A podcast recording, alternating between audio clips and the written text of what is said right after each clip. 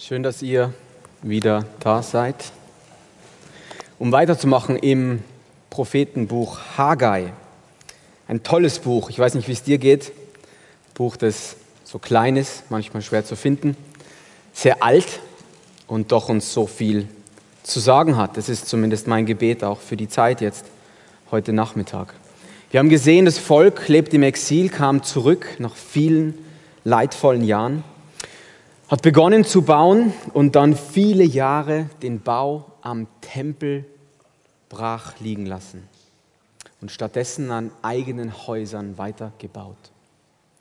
Und Gott erweckte die Propheten Zachariah und Haggai, um das zu ändern, um sie daran zu erinnern, weiterzubauen. Kapitel 1 ermahnt Haggai zum Wiederaufbau, dem zu, wieder, zu beginnen. Kapitel 2, Larry hat vorher angefangen, erinnert, weiterzubauen und dran zu bleiben, nicht nachzulassen. Und im Rest des Kapitels, also heute Kapitel 2 ab Vers 10, zwei Monate später, nach der Predigt, die Larry uns ausgelegt hat, hält Haggai zwei Predigten an diesem Tag. Die erste in Vers 10 und die zweite ab Vers 20. Äh, 23, sorry. Nee, 20. 20. 10 und 20. Ich ermutige euch nochmal aufzustehen zur gemeinsamen Textlesung. Hilft auch beim Verdauen des Mittagessens. Kapitel 2 Abvers 10. Am 24. Tag des neunten Monats, im zweiten Jahr des Darius, erging das Wort des Herrn an den Propheten Haggai folgendermaßen. So spricht der Herr der Herrscher. Frage doch die Priester über das Gesetz und sprich. Wenn jemand heiliges Fleisch im Zipfel seines Gewandes trägt und mit seinem Zipfel Brot oder ein Gericht oder Wein oder Öl oder irgendeine Speise berührt, wird dieses dadurch heilig? Und die Priester antworteten und sprachen, nein. Vers 13, da sprach Haggai, wenn aber jemand, der sich an einer Leiche verunreinigt hat, eines von diesen Dingen anrührt, wird es dadurch unrein? Die Priester antworteten und sprachen, es wird unrein. Da antwortete Haggai und sprach, ebenso ist, es auch, ist auch dieses Volk und diese Nation vor mir, spricht der Herr. So ist jedes Werk ihrer Hände und was sie dort opfern, unrein ist es. Und nun achtet doch aufmerksam darauf, Vers 15, wie es euch ergangen ist vor diesem Tag und früher, ehe man Stein auf Stein legte am Tempel des Herrn. Bevor dies geschah, wenn man da zu einem Kornhaufen von 20 Scheffeln kam, so waren es nur 10. Wenn man zur Kelterkufe kam, um 50 Eimer zu schöpfen, so waren es bloß 20. Ich schlug euch mit Getreidebrand mit Vergilben und Hagel, alles Werk eurer Hände. Und dennoch seid ihr nicht zu mir umgekehrt, spricht der Herr. So achtet doch aufmerksam darauf, von diesem Tag an und weiterhin, vom 24. Tag des neunten Monats an, von dem Tag an, da der Grundstein zum Tempel des Herrn gelegt worden ist. Achtet darauf. Liegt das Saatgut immer noch im Speicher? Hat auch der Weinstock, der Feigenbaum, der Granatapfel und Ölbaum noch nichts getragen? Von diesem Tag an will ich segnen. Amen. Nimmt gern Platz. Diese dritte Predigt der vier Predigten von Haggai erinnert das Volk daran, so glaube ich, dass es nicht ausreicht, den Tempel einfach wieder aufzubauen. Das tiefere Problem der Verunreinigung im Volk vor Gott musste angegangen werden. Diese dritte Predigt Mitte Dezember erinnert daran, dass das Problem tiefer ist als drei Monate fleißiges Bauen lösen kann. Und auch uns, so glaube ich, hat diese Predigt von Haggai 2500 Jahre später noch viel zu sagen. Denn auch du und ich neigen dazu, in aller Geschäftigkeit zu vergessen, dass unser Problem tiefer liegt. Bete noch mit mir dafür, dass Gott uns diese Zeit segnet. Herr, du Autor dieses Buches, der Heiligen Schrift. Wir bitten, dass du uns die Augen öffnest. Herr, wir bitten, dass du uns selbst Vertrauen nimmst und unser Vertrauen in dich stärkst. Amen. Hagar beschreibt in diesem Abschnitt zuerst das Problem in den Versen 10 bis 14. Und dann spricht er über, ich glaube, drei Lösungsansätze für dieses Problem in den Versen 15 bis 19. Das Problem, Verse 10 bis 14 und drei Lösungsansätze in den Versen 15 bis 19. Starten wir mit dem Problem. Die Verse 10 bis 14, ich werde sie nicht mehr lesen, weil wir sie gerade gelesen haben. Was macht Haggai hier? Er veranstaltet ein Quiz mit den Priestern. Er stellt ihnen zwei Fragen. Vers 12. Wenn heiliges Fleisch, für Gott abgesondertes Fleisch, andere Dinge wie Brot, Wein oder Öl berührt, werden diese Dinge dann rein? Heilig? Die Antwort ist nein. Die zweite Frage in Vers 13, nahtlos. Wenn jemand, der als unrein erklärt wurde, weil er zum Beispiel eine Leiche berührt hat, wie es im Alten Testament üblich war, wenn diese Person dann die gleichen Dinge berührt, Öl, Brot, Wein, werden diese Dinge dann automatisch unrein? Die Antwort, die das Volk, die die Priester geben, ist ja, sie werden unrein. Im Alten Testament, wenn wir das dritte Buch Mose studieren, dann wissen wir, dann gibt es dort Opfer, bei denen es Fleischreste gab. Diese Fleischreste konnten im konkreten Fall mit nach Hause genommen werden und mussten innerhalb einer gewissen Zeit gegessen werden. Dieses Fleisch, auch dieses Restfleisch, war aber ein abgesondertes, ein zweckgewidmetes Fleisch für die Sache Gottes. Und das Bild, das Hagar hier malt, beschreibt wahrscheinlich dieses Nachhausegehen mit dem Fleisch in der Schurze des Priesters und der Frage, was passiert denn jetzt, wenn zufällig dieses gewidmete, geweihte Fleisch etwas anderes berührt? Und umgekehrt, das Bild natürlich auch aus den Reinheitsgeboten des dritten Buch Mose wissen wir, wenn eine Person aß oder eine Leiche berührt hat, dann galt sie für eine ganz bestimmte Zeit als abgesondert, als unheilig, unnahbar. Es brauchte gewisse Reinigungsrituale, um wieder am gemeinsamen Leben und vor allem am Tempeldienst teilzunehmen.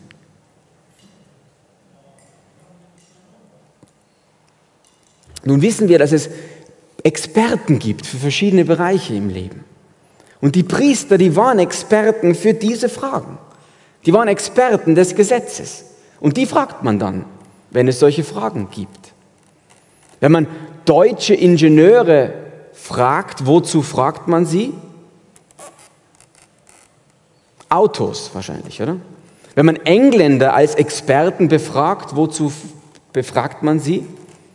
Larry könnte uns das sagen, schwarzen Tee oder auch schwarzen Humor. Wenn man die Hamburger befragt, jetzt wird es gefährlich, was, wofür sind die Hamburger Experten? Zweite Bundesliga, genau. Oder bald wieder erste Bundesliga, erste Bundesliga natürlich, erste Bundesliga. Und die Priester, die waren, bevor jetzt faule Eier fliegen, die Priester, die waren Experten am Gesetz. Und wenn Hagar ihnen diese Fragen stellt, dann ist er nicht daran interessiert, zu sagen, ja, helft mir mal, das zu verstehen. Das war in gewisser Weise einfach rhetorische Fragen. Er nahm dieses für sie so alltägliche Bild, um ihnen eine Wahrheit in Erinnerung zu rufen. Was war die Wahrheit? Die Wahrheit war, Sünde ist ansteckend.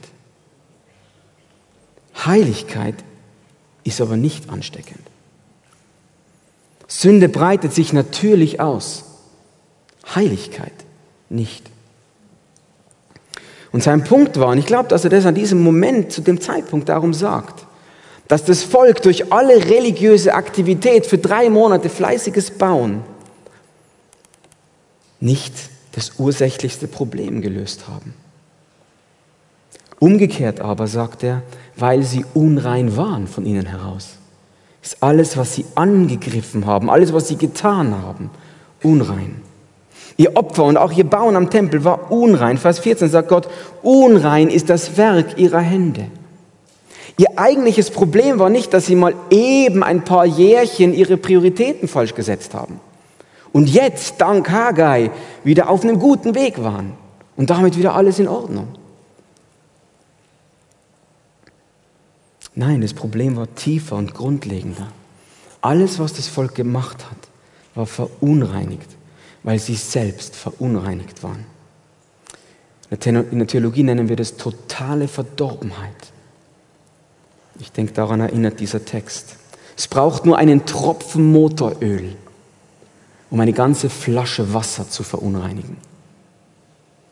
Aber du kannst gar nicht so viele Wasserflaschen, wie du findest, auf Motoröl kippen, um dann erwarten zu können, dass Motoröl trinkbar wird. Die Unreinheit des Herzens breitet sich in alle Phasen des Lebens aus. Heiligkeit dagegen aber kann nicht transferiert werden. Das war das Problem in Hagais Tagen. Und das ist auch das Problem in unseren Tagen. Wenn deine Kinder streiten sollten und du versuchst, einen Konflikt zu schlichten, Blut wegzuwischen, wenn es nicht ganz so schlimm wird, einfach nur zu reden, dann stellst du als Papa, als Mama diese Warum-Frage. Warum tust du das? Und die Antwort, die dir dein Kind immer geben wird, weil er, weil sie. Warum? Weil dein Kind mit der Muttermilch aufsaugt, die Lüge aufsaugt, dass das Problem außerhalb von ihm liegt. Das Problem liegt nicht in mir, sondern außerhalb von mir. Und weißt du was, du bist genau gleich. Ich bin genau gleich. Unsere Standardantwort auf Versagen, auf Sünde, auf Fehlverhalten ist, dass wir auf Situationen, auf Orte und auf andere Menschen zeigen. Wir sind, glaube ich, echte Weltmeister als Sünder und als Menschen darin, unser Fehlverhalten zu rechtfertigen. Sie hat mich missverstanden. Das habe ich gar nicht so gemeint. Das ist nur meine Persönlichkeit. Wenn du wüsstest, wie schwierig es ist, mit ihr zu leben. Wir wehren uns gegen die Wahrheit, dass das größte Problem in uns liegt. Und wir wehren uns gegen die Wahrheit, dass es das Böse in uns ist, das uns zum Bösen außerhalb von uns hinzieht. Aber Haggai ist völlig klar an dem Punkt. Dein Problem kommt aus dir heraus. Dein Problem sitzt dir nur dann gegenüber, wenn du in den Spiegel siehst. Und ihr Lieben, was hat uns das zu sagen? Ich denke vieles. Wenn wir ehrlich sind, sind viele unserer Kirchen, viele unserer Gemeinden schwach. Ich glaube, ein Grund liegt darin, dass wir Sünde lieben und mit der Sünde spielen. Weil wir mit geteilten Herzen predigen und mit geteilten Herzen leben. Immer wieder fliegen uns Skandale um die Ohren. Kindesmissbrauch in dieser Kirche. Sexueller Skandal bei diesem bekannten Gottesmann. Veruntreuung in dieser Gemeinde, Machtmissbrauch in einer anderen. Ich glaube, eine Sache, die wir, die ich und wahrscheinlich auch du so schnell vergessen, ist, dass jeder äußerliche große Skandal nur eine Folge ist von kleinen, unsichtbaren Skandalen in unserem Herzen. Jeder äußerliche größere Skandal ist eine Folge von vermeintlich kleinen, unsichtbaren Skandalen in unserem Herzen. Und ich glaube, Haggai lässt uns gar keine andere Wahl an dieser Stelle, als ganz persönlich auch zu fragen, vor Gott und vor uns selbst ehrlich zu sein und zu fragen, was sind die Herzensskandale in, diesem, in dieser Zeit in deinem Herzen? Was sind die Herzensskandale? Wo ist Sünde, die vielleicht niemand weiß? Jeder Prediger und ich vorneweg, jeder Lobpreisleiter, jeder Jugendleiter, jeder Diakon, jeder Christ, jeder hier im Raum hat sie, die Herzensskandale. Das Volk baut schon drei Monate fleißig jeden Tag am Tempel. Aber Haggai sah nicht drüber hinweg, dass ihr Problem tiefer lag. Und ich verstehe das darum auch als Warnung an uns. Ihr Lieben, lasst uns die Skandale unserer Herzen nicht überspielen oder gar leugnen. Und vielleicht kann diese Konferenz, vielleicht kann dieser Nachmittag heute ein Moment sein, wo Gott dir einen so einen Skandal deutlich macht und wo du vor Gott und vor anderen ehrlich wirst und dieses, diesen Skandal bekennst. Nutzt diesen Moment, den Gott dir gibt, um ihm das zu sagen und auch mit anderen darüber zu reden. Wenn wir als Christen, wenn wir als Kirchen stark sein wollen im Sinne Gottes, im Sinne der Bibel, dann brauchen wir eine Kultur der konstanten Reinigung von unserem realen Schmutz. Und so oft haben wir das nicht. Wir brauchen eine Kultur, wo 1. Johannes 1, Vers 9 Realität wird wo es heißt, bekenne deine Schuld vor Gott und den Menschen. Dann wird er reinigen. Darum, ihr Lieben, dieser Text, ich glaube, er lässt uns keine andere Wahl, als innezuhalten und zu bekennen. Überspiele sie nicht. Gott wirkt auch heute in deinem Herzen. Also das Problem, so glaube ich, sagt Haggai, Herzensunreinheit Sünde, die ausstrahlt. Und darum jetzt die Frage, wie kann dieses Problem gelöst werden? Erster Lösungsversuch, Verse 15 bis 17. Ich nenne diesen Versuch Züchtigung. Lies nochmal die Verse mit mir. Und nun, nachdem er beschrieben hat, das Volk und alles, was sie tun, ist unrein. Und nun, achtet doch aufmerksam darauf, wie es euch ergangen ist vor diesem Tag und früher, ehe man Stein auf Stein legte am Tempel des Herrn. Bevor dies geschah, wenn man zu einem Kornhaufen von 20 Scheffeln kam, so waren es nur 10. Wenn man zur Kelterkufe kam, um 50 Eimer zu schöpfen, so waren es bloß 20. Vers 17. Ich, Gott, schlug euch mit Getreidebrand, mit Vergilben und Hagel, alles eurer Hände Werk. Und dennoch seid ihr nicht umgekehrt zu mir spricht der Herr. Haggai bittet das Volk noch einmal zurückzublicken. Er sagt, denkt nach, wie ging es euch vorher, bevor ihr angefangen habt, den Tempel aufzubauen, dem Priorität zu geben, Kapitel 1. Und wie ging es euch auch in der Zwischenzeit bis zu diesem heutigen Tag? Und die Antwort ist impliziert schlecht.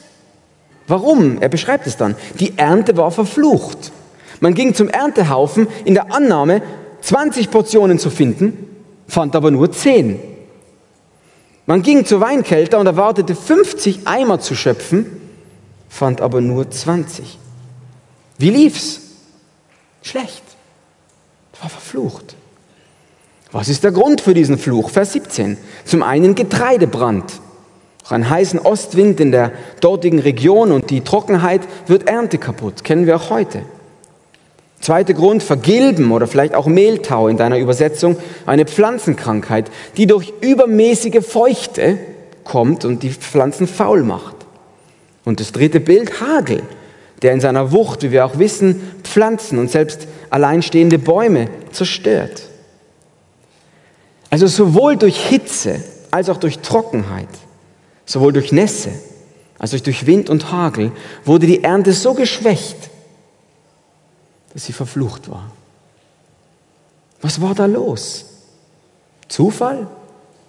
Pech? Mangelnde Genmanipulation? Nein, Vers 17. Ich, Gott, schlug euch damit.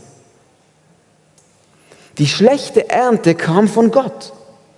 Es war ein äußeres Zeichen des Scheiterns für ihr inneres Scheitern der Hingabe an Gott. Es kommt von Gott. Aber schau, was er auch noch sagt in Vers 17. Trotzdem seid ihr nicht umgekehrt. Das Herz der Menschen wurde nicht dadurch verändert. Zucht löste das Problem nicht.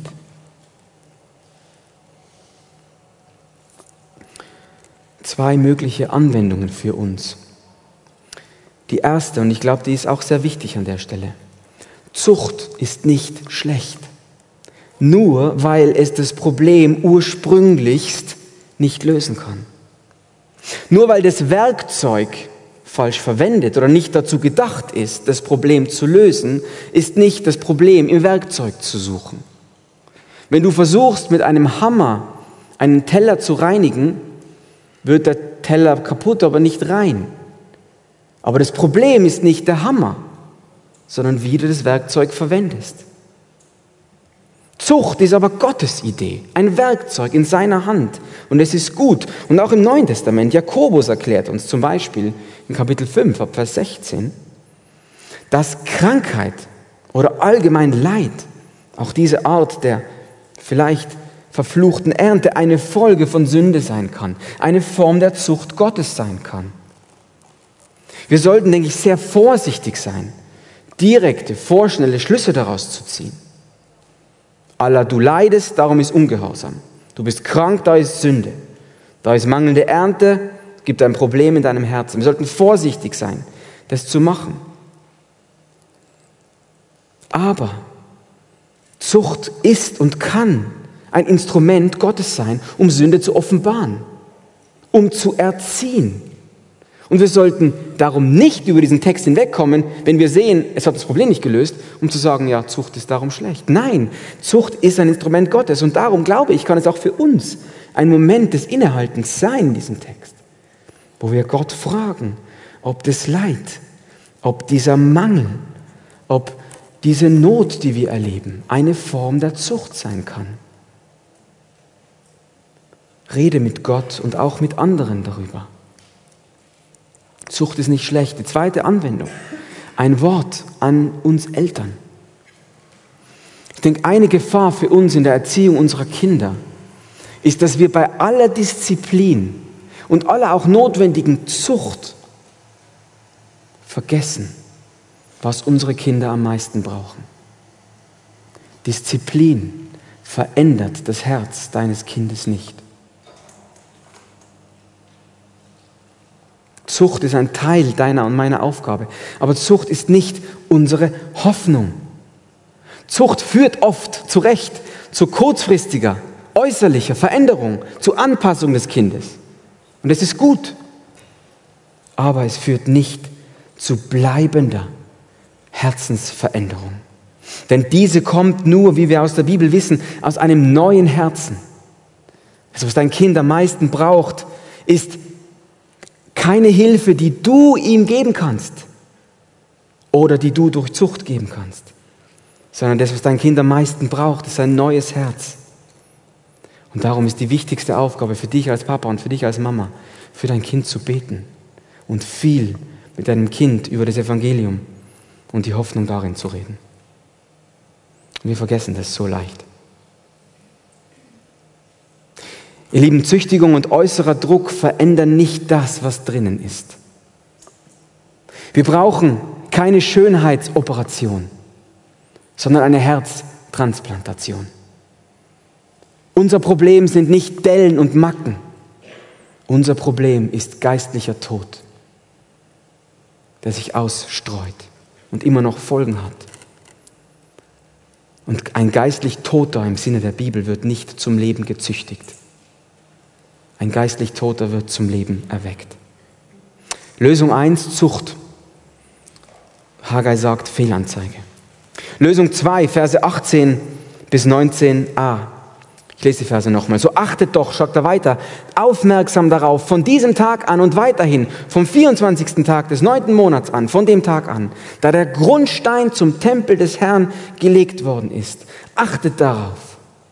Liegt das Saatgut noch im Speicher? Hat der Weinstock und der Feigenbaum, der Granatäpfelbaum und der Ölbaum noch nichts getragen? Wir erinnern uns, seit drei Monaten bauten sie jetzt schon fleißig, jeden Tag. Seit drei Monaten haben sie ja vermeintlich und in gewissermaßen bestimmt im Gehorsam gelebt. Sie haben ihr Leben in Ordnung gebracht. Und das Ergebnis? Sie lebten immer noch in Hungersnot und Dürre. Darum fragt Gott, so verstehe ich Vers 17, Wo sind die Samenkörner? In der Scheune? Nein, sie sind im Ackerboden. Aber wir sehen Mitte Dezember noch keine Frucht. Die Zeit der Ernte war noch nicht da. Sie sahen die Obstbäume, aber noch keine Frucht daran. Buße und Gehorsam führen nicht zu sofortigem, erlebbarem Segen. Buße und Gehorsam führen nicht immer zu sofortiger, erlebbarer Frucht. Die Frucht, der Fluch, denke ich, über dieser Ernte war ein äußeres Zeichen für ein inneres Problem. Und die Tatsache, dass dieses äußere Zeichen nicht gleich verschwunden ist, ist auch, denke ich, ein Hinweis darauf, dass Buße und Gehorsam das Problem nicht ursächlich lösen können. Mit anderen Worten, das, was wir tun, gelebte Religiosität, sind zwar die notwendige Folge von einem veränderten Herzen, aber sie sind nicht die Ursache. Gelebte Religiosität ist unfähig, dich zu verändern.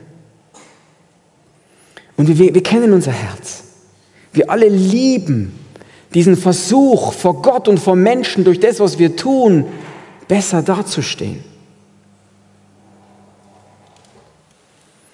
Aber dein Leben mit Gott kommt nicht durch äußere, äußere Dinge in Ordnung, nicht durch den Kirchenbesuch, durch die Konfirmation, durch Taufe, durch Einhalten bestimmter Rituale, durch das Lesen deiner Bibel, durch ein florierendes Gebetsleben, das Besuchen der E21-Konferenz. All das verändert dein Herz ursächlichst in Gott nicht. Und ihr Lieben, wir wissen das. Wir wissen das, wir glauben das. Und erleben aber doch so oft, wie unser religiöses Herz unsere Hand im Alltag oft anders antreibt. Und darum bete ich, dass diese Erinnerung auf deinen Her auf fruchtbaren Boden in deinem Herzen fällt. Heiligung folgt aus Rechtfertigung. Sie ist essentiell. Ein Teil der Haggai-Botschaft und der Mahnung ist, dass wir sehen müssen, Heiligung zur Priorität zu nehmen. Absolut. Und Gott verheißt auch Segen darauf. Aber in der Heiligung liegt nicht unsere ursächlichste Hoffnung. Zweiter Lösungsansatz, so verstehe ich Haggai, Buße und Gehorsam sind auch gescheitert, das Problem zu lösen. Mach dich darum bereit für die Verse 19, für den Vers 19b, den letzten Teil in unserem Abschnitt. Dort sagt Gott, von diesem Tag aber an will ich segnen.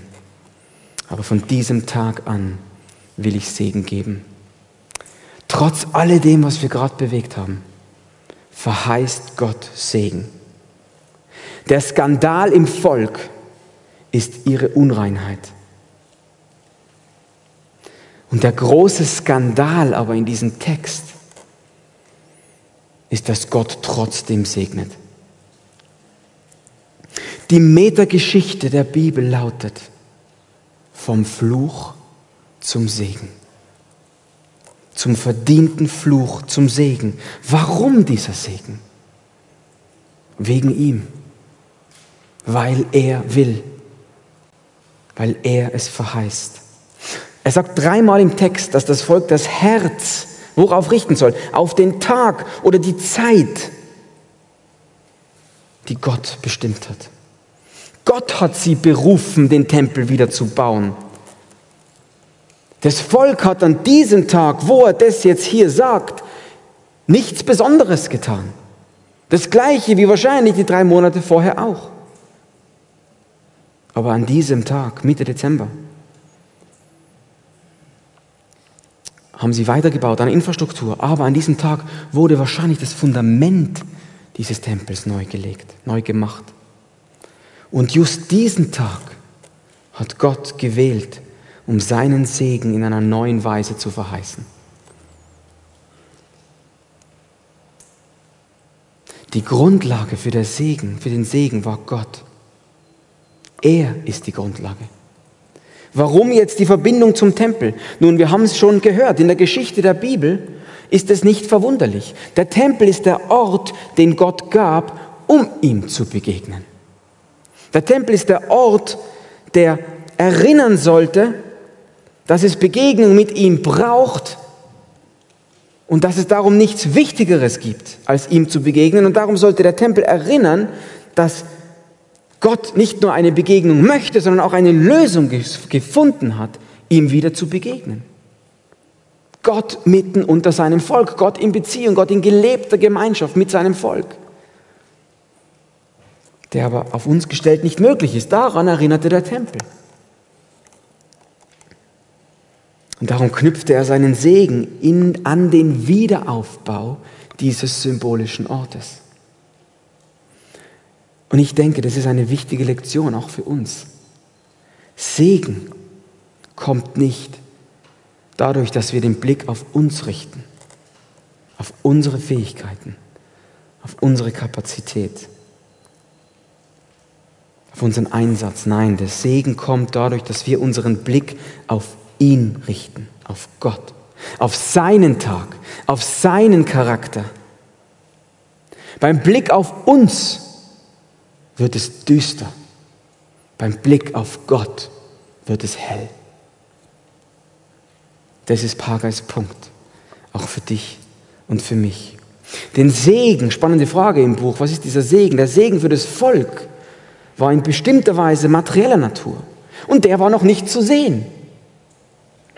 Die Scheunen waren leer, die Saat war im Boden, die Ernte war nicht da. Doch ist der Segen schon real, sagt Gott, weil es um mehr geht als um Obst und Weizen. Was mit einem unaufhaltbaren Fluch begann, wird nun zu einem Segen. Das ist die Dynamik in diesem Abschnitt. Unaufhaltbarer Fluch in der ganzen Bibel, der im Garten Eden begann mit der Trennung von Gott und für diesen Fluch es eine Lösung brauchte, wird zum alles übertreffenden Segen. Wodurch diese Verwandlung? Durch das unverdiente und übernatürliche Eingreifen Gottes. Der Gott, der unser hoffnungsloses Problem inmitten unserer Unfähigkeit, diesen Fluch aufzuheben, gesehen hat und es für uns gelöst hat. Galater 3, Vers 13. Wie hat er ihn gelöst? Indem er ihn, Jesus, für uns zum Fluch gemacht hat. Der gerechte Zorn Gottes über unsere Verdorbenheit, über unsere Trennung von ihm, wurde auf Jesus, über Jesus am Kreuz entladen. Das nötige Opfer, sagt Jesus, wurde gebracht. Der Fluch traf ihn damit er dich und mich nicht mehr treffen muss. Und dadurch wurde der Verfluchte zum Gesegneten. Epheser 1, Vers 3. In Jesus sind wir mit allen geistlichen Segnungen gesegnet. Wow. Staune mit mir. Du, der Verfluchte, wurdest zum über alle Maßen Gesegneten. Durch Jesus.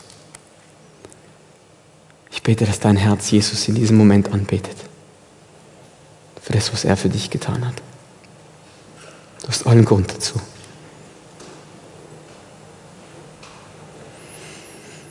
Ich möchte schließen und unsere Gedanken auf eine Szene in Markus 1 richten. Auf eine bemerkenswerte Begegnung zwischen Jesus und einem aussätzigen Mann. Ein Aussätziger, ein von der Gesellschaft verstoßener, einsamer und verfluchter kommt zum Herrn Jesus. Er kniet vor ihm nieder, er wirft sich vor ihn hin und fleht ihn an und sagt, wenn du willst, mache mich rein. Der Unreine in dem Bild kam zu Jesus, kam zum Reinen und bat um Reinigung. Was in dem Text dann steht, ist, Jesus wurde sehr bewegt. Und er antwortete ihm in Vers 42, Markus 1, folgendes. Ich will, sei rein. Und sofort heißt es in Vers 42, wich die Unreinheit von ihm.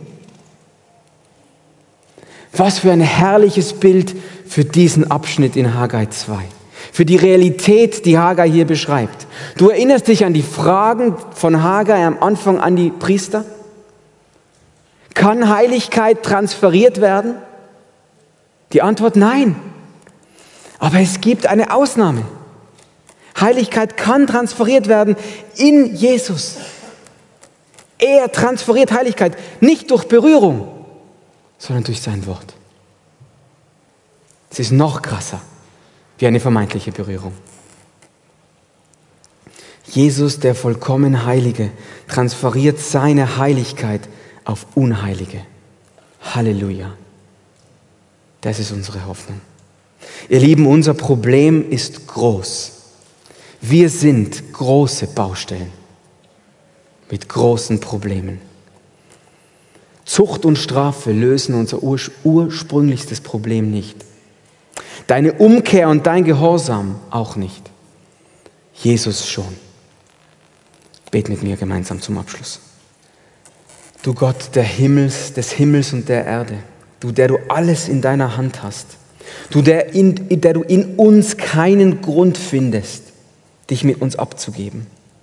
Du, der du völlig heilig bist und in uns, auf uns gestellt, Unheiligkeit findest.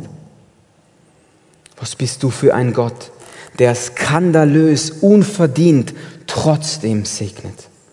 Herr Jesus, du transferierst deine Heiligkeit auf Unheilige. Und darum, darum beten wir dich an. Amen.